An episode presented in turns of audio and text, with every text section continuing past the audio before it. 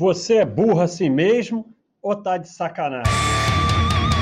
Bode do Baster, o podcast do Baster. Então, aqui o Truth Hunter. O pensamento do bom jogador é rápido, intuitivo, baseado na experiência anterior ou devagar, baseado em probabilidade fria do momento? É rápido, intuitivo. Então, quanto, quanto mais você vive a mesma situação, você já tem experiência e tem aquela resposta. Por exemplo, é, vamos dar um exemplo bem bobo. O cara abre lá do meio da mesa e você tem Ais e Rei do botão. Você não precisa pensar. Você sabe que você tem que dar um tribet, que é dar outro raise. Né? O cara subiu lá, você só ouve. Então, quanto mais experiência você tem, mais intuitivo o jogo uh, é. Então, você não precisa pensar muito em alguns casos. Mas sempre vai existir uma situação muito específica, é, de repente de um all-in no River, que é a última carta, o cara beta flap, beta turn e dá all-in no River, em que você vai ter que pensar um pouco mais e fazer conta. E aí que eu acho que entra nessa parte do devagar baseado em probabilidade fria. Acho, acho que é isso que ele quis dizer, né? É, acho que foi isso aí, tá bem respondido. É. Vendi no topo. O dia a dia é realmente entediante na frente de uma telas de computador?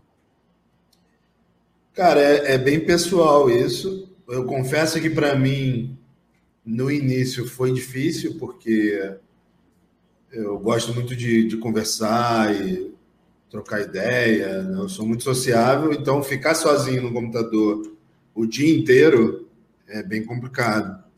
Mas é uma coisa que eu com o tempo fui trabalhando e, e nessa questão. Acho que todo mundo tem, tem como treinar esse lado. Hum, deixa eu ver aqui. Isso já foi falado. Vamos ver no de hoje o que, que tem aqui. A Naruto, as ideias de longo prazo do poker estende-se para outras áreas da vida. Tá perguntando isso. Cara, sim. Uh, eu acho que uma das coisas que o poker ensina uh, para quem de fato entende a natureza do jogo é que muitas vezes você toma a decisão correta e, e, e dá errado. Né? E isso acontece muito na vida, inclusive no mercado financeiro, né? Você isso. toma a decisão que no longo prazo é melhor e por várias variáveis, né, por variância dá errado. E mesmo assim você olha para aquele para aquele resultado e fala: "Não, eu tomei a decisão correta, vou seguir nesse nesse nessa estratégia mesmo que no curto prazo tenha dado errado. Acho que no meio empresarial também tem muito disso. Né? Você não. A gente no poker chama de result oriented, que é resultado pelo. É orientado pelo resultado. É de você não deixar o resultado negativo influenciar na sua, na sua decisão futura. E, inclusive, é engraçado porque tanto no meu time quanto fora dele, a maioria das dúvidas que eu recebo, essa, essa é bem interessante, Basta. Fala a maioria das dúvidas que eu recebo são de mãos que o cara perdeu a mão. É, é muito raro o cara me mandar uma dúvida que ele ganhou a mão. É geralmente quando perde a mão. E com certeza deve ter tanto erro quanto ganha na, nas mãos que a gente ganha do que quanto nas mãos que a gente perde, né? Mas o cara só tem dúvida, ele só contesta a jogada quando ele perde. Claro. Incrível. É, isso é incrível, é característica do ser humano, né? Isso é. a gente tem aqui no mercado também, né? E o é. cara, o cara faz uma besteira e ganha, ele não tem dúvida nenhuma. Exato. É verdade. Então, olha só, tem ainda algumas perguntas aqui, mas já está meio chegando no limite. Você tem que sair ou pode responder? Não, não, estou tranquilo. Então, pessoal, aqui ó, vamos responder até o Branks aqui. Eu botei aqui o endereço do, do, do grupo do da equipe Guerreiros do Semega no Instagram. Depois disso, não vamos responder mais não. Senão a gente fica o resto do dia aqui. Então, é, sobre o, o poker te ajudou na, nessa empreitada como empresário ou em ser empresário te ajudou no poker ou como é que é isso aí? Que Eu acho tá que as duas coisas. As duas coisas, sim. É... O fato de ter sido empresário antes de jogar poker me ajudou na, na parte de, de risco, sabe? De, de perder dinheiro no curto prazo e não, não me afetar tanto. Certo. E, e o contrário também, eu acho que o poker ele tem muito a ver com, com, com ser empresário, até com o próprio mercado financeiro. Né? Tem, tem mais uma semelhança com o mercado financeiro que é muito é muito é, interessante. Acho que a gente já até falou disso uma vez, mas já. que é o cara que está entrando no poker e no mercado quando ele, por exemplo, faz um trade e acerta. Né? É muito semelhante ao jogador que está começando e ganha um torneio. Ele é. já começa a achar que ele é o cara, que ele é o predestinado, que ele é melhor do que os outros, que ele tem um talento especial. E a pior coisa que pode acontecer com um jogador de pôquer é ganhar o primeiro torneio que ele joga. É a mesma coisa no trade, né? A pior coisa que pode acontecer é o cara fazer um trade e acertar. Porque ele realmente vai se convencer do ser humano, né? De que ele é diferente e que ele tem um talento especial ali para aquela coisa. É, é, interessante que eu falo exatamente isso aqui, né? Que o maior, maior prejuízo é você ganhar fazendo errado. Você vai pagar lá na frente em, em triplo. Exato. Né? E, e, no poker, o cara que está jogando o primeiro torneio, ele está errado. Sim, ele, ele com certeza cometeu vários erros no, no torneio. Né? E, e, e como é que saber, até você contou sua história, que você estava ganhando, eu lembro disso. E na época a gente tinha alguns jogadores no Rio que ganhavam sem parar e que eram muito ruins e que desapareceram. Como é que você sabe, começa a saber ter porque não é para ninguém ficar de ego maluco, mas também não pode ficar naquela humildade retardada de, de achar que é um imbecil. Mas uhum. como é que você consegue perceber que você realmente está evoluindo e que não é só uma runada que você ganhou porque deu sorte. Porque Olha, da mesma forma, desculpa, da mesma forma que você falou que é instável e que pode o bom jogador para passar quatro meses perdendo, eu já vi jogador ruim ganhar um ano seguido. Então, sim, sim. como é que a gente sabe? É muito difícil saber. Eu acho que a melhor estratégia é se manter humilde mesmo, sabe? Sempre buscar conhecimento. É... E quando eu falo humildade, é humildade de verdade, assim, não, não a falsa modéstia no, no discurso, né? É, sem, sempre está buscando, sempre está contestando o próximo, próprio conhecimento e sempre está buscando mais conhecimento. É, uma prova de que eu fui assim é porque mesmo eu ganhando mais que a grande maioria aqui no Rio, eu fui até você para entrar lá na escola de poker, lembra? É verdade, é verdade. Eu falei que você me convidou, mas foi o contrário, assim. Eu que fui, pô, Basta, posso entrar aí? Eu preciso ter contato com outros jogadores para discutir mãos tal. E, e realmente eu achava que eu precisava estudar mais e, e discutir mãos e, e evoluir. Então, Isso acho aí... que a melhor estratégia é muito difícil saber quanto eu sou bom de verdade, né? quanto cada um é bom de verdade. A estratégia é ser humilde mesmo e estar tá sempre contestando as próprias jogadas, as próprias estratégias. Isso aí ficou uma lição para vocês aí que são cheios cheio de ego e arrogância, porque aqui, aqui fala arrogância, o, o é com, é, com cedilha. É, arrogância, é, tem um W no meio e cedilha no final. É, mas o, o, o Semeghini era o campeão estadual, era considerado o melhor não existe, mas dos melhores jogadores do Rio. E ele realmente veio humildemente entrar para um projeto nosso lá de escola de poker, pedir para entrar. Então fica uma lição para vocês aí, que é assim que se evolui, né? Exatamente assim. Agora, é, você falou antes sobre isso, sobre os jogadores da escola, tudo bem, porque eles são bancados. Né? Os jogadores da escola, eles não pagam é, os jogadores da escola, não, dos guerreiros da equipe do Semeghini, eles não pagam o bain dos torneios e ganham um percentual quando ganham. Mas o sujeito que lida com o dinheiro dele, né, e não sabe se é bom ou ruim, é, bota 5%, 10%, tem alguma regra, nada? Qual é o conselho? Porque tem gente aí que está tentando, não sabe se é bom ou ruim, e aí o que que faz? Quanto dinheiro ele gasta? Se o cara não sabe se é bom ou ruim, ele é ruim, tá?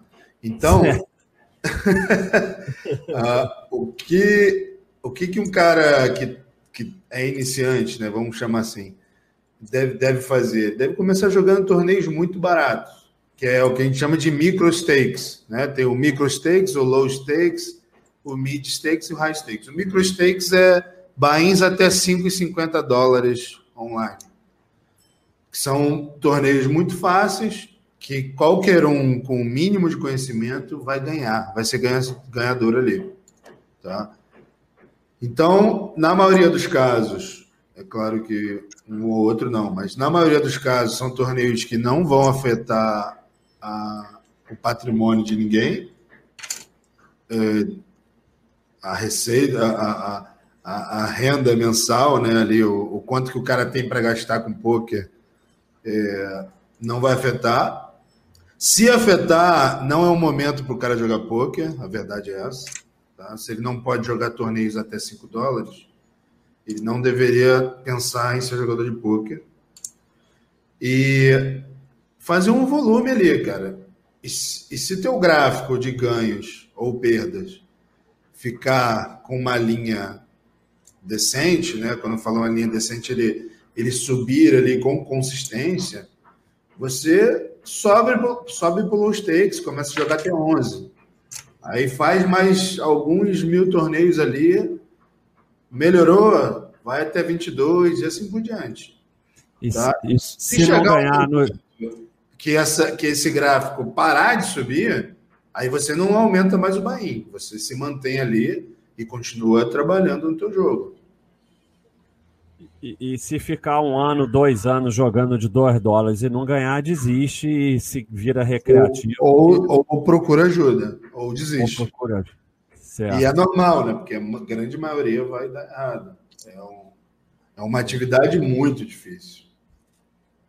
No, no Brasil, não tem como você ser profissional ao vivo, né? Tem que ter online, né? Não dá porque não tem volume. Para você ser profissional, você tem que ter amostragem. Você não consegue atingir, entre aspas, o longo prazo, o longo prazo, né? É, sem volume. Então, se você for jogador ao vivo, você vai jogar ali um, dois torneios por semana no máximo. Se você jogar online, você joga 30 torneios num dia. É. Então não tem nem comparação. E ainda mais com dólar do jeito que está, né? A maioria dos jogos online são em dólar. Então, é. se você jogar um torneio de 20 dólares, a gente está falando de cento e poucos reais, né? Então, aqui, o Zé Pobreza pediu para dar um abraço pro ao a buzina aí, pro filho dele, Francisco. Francisco, um abração aí. E ele disse que o Francisco fica falando alô, alô, porque aqui eu sempre falo alô, e aqui o, o burro com H está perguntando se você já quebrou e o Rafael Ora perguntando quantas mesas simultâneas de multi é, de, de torneio no máximo é possível jogar com qualidade. São as duas perguntas. Cara, é, quebrar na vida eu já quebrei, assim, eu tive um negócio que deu errado, tomei um cano lá um cliente e quebrei. Mas no poker não, porque eu sempre eu fui muito cuidadoso. Assim. Eu sempre joguei os bains que eu acreditava é, que eu podia jogar e com uma margem de segurança. O que, que é a margem de segurança? Tem uma coisa chamada no poker de ABI, que é Average Buy-in. Médio. Tá? É, é, a média de buy-in dos torneios que você joga. E existe uma margem de segurança que se você tiver mil buy-ins, você não quebra. Tá? Se você quebrar os mil buy-ins, significa que você não está jogando bem. É, então é, tem que parar mesmo.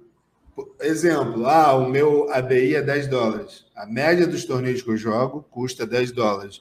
Então eu preciso ter 10 mil dólares guardado como bankroll ali, como capital de giro, para ter uma margem de segurança. Você não vai quebrar. Se você quebrar é porque você não devia estar jogando pouco mesmo. Porque perder mil bains é, é duro. É difícil. Nem eu, nem eu perco mil. É, nem você. E a outra é quantas mesas dá para jogar simultaneamente com qualidade de torneio? Essa pergunta é MTT, para quem não sabe, é multitable. É, essa pergunta é muito pessoal, porque isso vai, isso vai variar de, de jogador para jogador e principalmente do nível de bain que o cara joga. Então, por exemplo, quando eu jogava torneios de 3, 5 dólares, eu jogava 15, 16 meses ao mesmo tempo.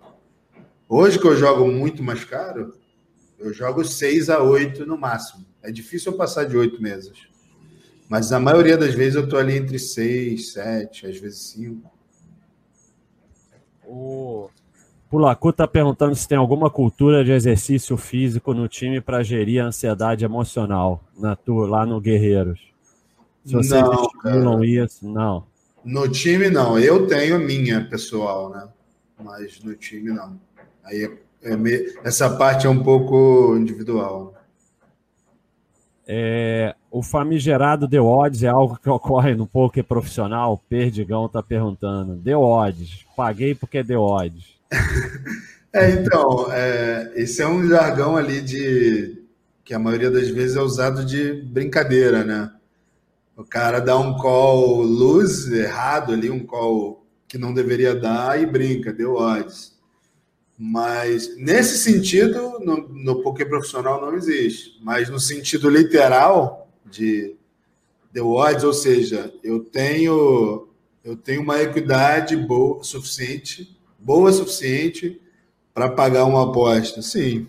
É, só que eu acho que da forma que ele está perguntando é a brincadeira que tem, né, dos clubes, né? Deu odds, paguei porque deu odds. Na verdade, paguei. o cara está dando um call ruim, e, mas ele quis pagar a si mesmo. É, o... Na tua equipe no Guerreiros é só torneio, né? Que estão perguntando aqui. Só torneio. É... Tem Sitting Goal também, que é um tipo de torneio diferente, onde, onde quando completa um número de inscritos, o torneio começa e ninguém mais entra. Mas só essas duas modalidades. A gente não tem cash game, nem spin goal, nada disso.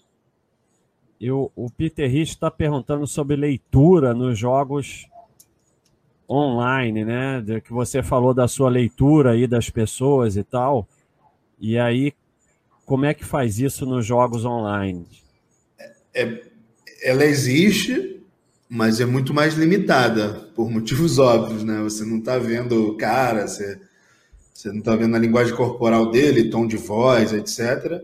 Mas existe sim, e está muito ligada a, a timing tell, que é, o, é um tell que o cara dá é, pelo tempo que ele deu a aposta. Então, por exemplo, você, o cara dá um raise, você tribeta, dá outro raise, né? Aí o cara instantaneamente dá um all-in. Né? O cara lá do meio da mesa abriu, você tribetou do botão e o Big Blind nem pensou em dar all-in. Isso é um time TL. Significa que ele tem uma mão que ele não precisou pensar. Se ele tem uma mão que ele não precisou pensar, ele tem uma mão muito boa. Né? Se ele tivesse um 9-9, por exemplo, um par de 9, ele pensaria. Certo. Então, se ele tem o Eyes Eyes, ele não precisa pensar. Aí, o que, que os profissionais fazem? Mesmo sabendo que ele vai dar all-in, ele espera um tempo, como se estivesse pensando, para meio que balancear com as mãos que ele pensaria. Aí ele espera um pouco, come um pouco do time bank para dar all-in. Então, assim, basicamente é esse tipo de, de leitura que tem, assim, é, humana, né, no online. Mas o, o time tell ele é mais forte quando é curto do que quando é longo, né? Porque quando é longo pode ser outras coisas e não necessariamente o que o cara está pensando, né? Exato. Quando é longo, o cara pode estar tá pensando, mas ele pode estar tá jogando outras mesas também. Então, às é. vezes, ele, ele está em, em situações difíceis em três mesas ao mesmo tempo, e ali naquela específica, ele demorou porque ele estava dando atenção para outra. Agora, quando é curto, não. O cara tem uma decisão fácil e é isso. Agora, você falou do profissional que o outro está perguntando aqui. Tem, tem perguntas que eu pulei porque já foram respondidas. É, você falou do profissional que tem que jogar online, mas principalmente no Brasil, os adversários são mais fáceis ao vivo do que online. Certo no, ou errado? No Brasil e no mundo. E já, no joguei, mundo também. já joguei no Brasil, já joguei em Vegas, já joguei na Europa. Em todos os lugares que eu joguei, todos os estados, tipos de torneio, o ao vivo é mais fácil. Tá? Tem muito mais jogadores recreativos. É, tem, além de ter muito mais jogadores recreativos, tem aquele tipo de jogador que nem toca no online. Né? É. é aquele, aquele cara que está de passagem, aí ele olha, porra, o que, que é isso aqui? Ah, poker, vou jogar. então, é, o cara é totalmente perdido, principalmente em Vegas, cara. Em Vegas tem caras ali que o cara tá ali de férias, tomando a marguerita dele, Aí ele tá passeando, ele vê um torneio, ele se inscreve no torneio. Então, o, o, porque tem uns jogadores, e às vezes tem uns aqui no site, que assim, o cara não é profissional, tá? E não pretende ser profissional, mas também não é que nem eu, um brincalhão. Ele, ele quer jogar poker sério e quer ganhar, mas ele não, não vai virar profissional. Para esse cara, talvez seja mais interessante o ao vivo do que o online. Com certeza, porque para esse cara era eu em 2013. Né? Certo. Que eu não tinha pretensão de viver do poker, mas eu queria jogar de forma competitiva. Assim como o cara que vai jogar a, a pelada dele fim de semana, aquele torneio de futebol que ele tem, ou de futebol, ele não vai viver daquilo, nem envolve dinheiro, mas ele quer ganhar. Né? Ele, ele treina de repente ali no futebol para ganhar. E, e aí envolve um pouco, um pouco mais de diversão também, né? Então o live para esse cara é bem mais indicado. Então vamos é, finalizar aqui com uma pergunta específica no Wikibold está perguntando o que, que faz com a AK off, porque só leva ferro. Eu resolvi isso há muito tempo, que eu era all-in ou fold, aí não tem ferro, mas... Cara, Ice Rei off, é, é, junto com Vala Vala, são as mãos mais odiadas, né? É. Parte Valete e Ice Rei off. O pessoal odeia. Mas são duas das mãos mais poderosas do jogo, então... Se você só leva ferro, Provavelmente o, problema não é da mão, é, é seu. Mas essa fama do AK-Off e do Valete Valete é porque são mãos que as pessoas jogam muito mal em média, né? Sim, sim. E, e, é... e, e mãos que jogadas mal dá muita problema, porque o, o, o, par de ais, mesmo que você jogue mal, você ganha a maior parte das vezes, né? Sim, sim, sim. É e porque, assim, apesar de serem mãos muito boas, são mãos vulneráveis, né? Então, o Ice Rei, se você enfrentar o All-In com um par de três, ele tem 50% de chance de ganhar. E o Vala Vala, é, existe 60% de chance de bater uma carta maior no flop. Né? Pouca gente sabe disso. É, não sei se é exatamente 60%, mas é algo em torno disso. E o cara joga lá o Valavala da Reis e paga, e vem um Age no flop, ele já fica com raiva da mão. Né? Vem um rei ou, uma dama ali, porra, tá vendo? Sempre bate uma acima. Mas vai bater, normal. Mas não necessariamente o oponente tem, a, tem essa carta que bateu, né? Então, é só uma questão mais de técnica mesmo, de, de, de, de saber jogar a mão do que do que de é, fato a mão ser ruim. Então, nosso amigo Wikibold está jogando é mal, né? Porque. Provavelmente. então, aqui, ó, o Chapolin falou: o Baster combinou o discurso com o cara, não é possível. Olha aí, eu não sei se isso é um elogio ou uma coisa triste aí para você no final, mas. Deve ser por causa da semelhança do, do trader com, com o jogador no início né, de poker de é, ganhar e... e achar que é o fera. Você chama de fera neném, né? É o fera neném. Não, e eu, é o fera neném, exatamente. Agora virou o fuderoso da esquina. Ah, é o tem fuderoso? Muito, tem muito no poker, né? Fuderoso da esquina é o que mais, é o que mais tem. tem. Se você, Mas... se você for num torneio ao vivo, o que vai ter de fera neném fuderoso é incrível. Mas eu sempre falo, e assim, estudar o poker me ajudou muito. Não como jogador de poker, né? Mas aqui no meu trabalho, no mercado, os conceitos, eu, eu, outro dia falei sobre isso, que eu acho que todo mundo devia ler um bom livro de poker. E, os conceitos, a forma clara, matemática que eles colocam é espetacular. O conceito de chances, de expectativa, isso vale para tudo na vida. E, e, então obviamente a gente termina falando coisas muito parecidas. Tinha aquele, aquele livro de torneio que está ultrapassado.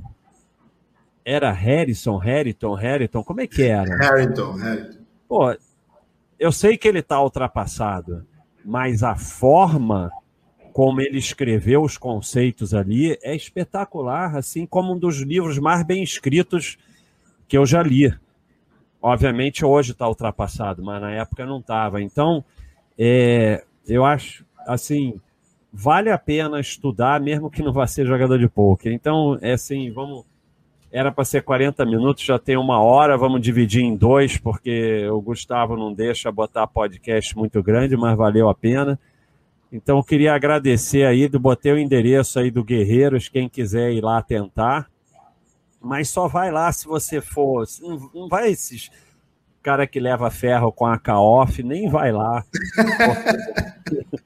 não tem, você não tem um projeto dentro do Guerreiros de só aula, curso, não, né? Só jogador mesmo. É, a gente chegou a pensar nisso, mas ainda não saiu do papel.